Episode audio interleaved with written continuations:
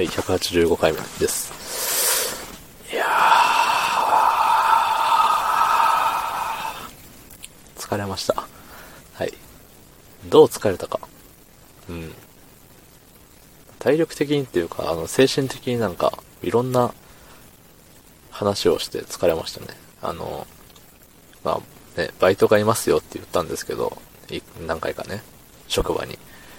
でもバイトを雇うと、雇っているところで多分あるあるなんですけど、バイト同士で揉めたりするじゃないですか。うん。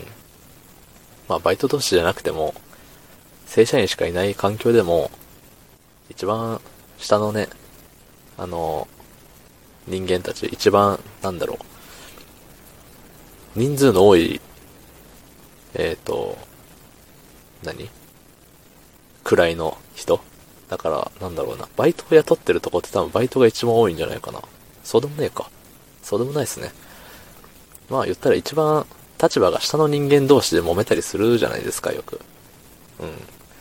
それがね、あの、我が職場でも勃発しておりまして、まあその当事者同士の話を聞いたり、その場に、まあ僕はいなかったんですけど、そのバチバチ、あの、戦争が起きた時は。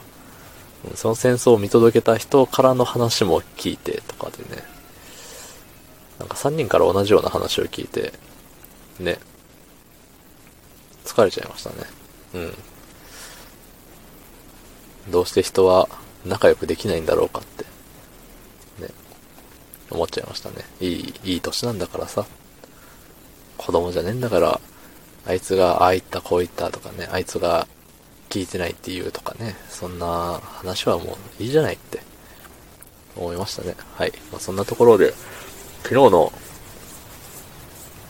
配信に、えっ、ー、と、コメントをいただいております。はい。なんだったっけな？前ね、前配信のどっかでね、コメント欄かな？配信のなんか概要欄的なところで、なんかね、昔こういうあだ名で呼ばれてましたみたいな。な、なんだったっけな？ダイナマイトなんとかみたいな。ね。言ってたと思うんですけどね。爆発させる系のなんか、ボンバーマンじゃないけど、ね、そういう方から、はい。えー僕も普段原付ですが、スタンドを利用しますが、えー静電気除去のところで感染動向確かに気にしてませんでした。効果あるのか知らんけど、毎回一応念のため触っちゃうんですよね。セルフスタンドを使うことが多いのですが、友人で入れてもらった方が感染リスクは減るんでしょうかね。つってね、ありがとうございます。まあ、変わないんじゃないですかね。結局、あの、静電気除去のやつ。静電気除去シートは多分、関係、意味あると思うんですよ。あの、冬場とか特にね、乾燥してるし、あの、もこもこした服とかね、脱ぐときバチバチバチってなるじゃないですか。あれが、ね、ボディに溜まってたら、ね、なんかの表紙に、それ触らずにね、ガソリンを入れて、ガソリン入れてる途中でなんか、パチってなったらもう、もうですよ。うん、多分実際にそういうのが起きてるんだと思います。起きてたんだと思います。なので、すべてのガソリンスタンドには、あの、静電気除去パネルがあるし、音声案内でも静電気除去シートに触れてから給油を開始してくださいとか、ね、言いますもんね、あの人は。うん、なんで、触った方がいいと思います。ただ、ね、映るんじゃね、コロナ映るんじゃねっていうのはね、あんま映んないんでしょうね。言っときながら、自分で。ね。うん。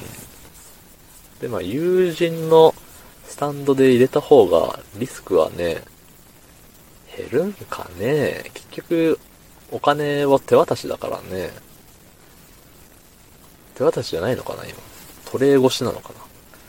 にしても、ね、その静電気除去パネルに触るか触らないかの差だと思うんで、大して変わんないんじゃないですかね。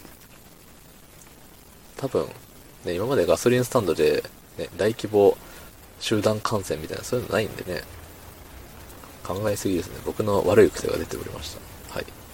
というところで、コメントありがとうございます。ね、また、なんか、なんでもいいですよ。なんか言ってください。皆さん。ただね、なんだったっけ？あ、そのあだ名がね、なんだったかなって思うんですよね。うん、後で探します。はい。ということで、昨日の配信を聞いてくれた方、いいねを押してくれた方、コメントをくれた方、ありがとうございます。明日もお願いします。ありがとうございました。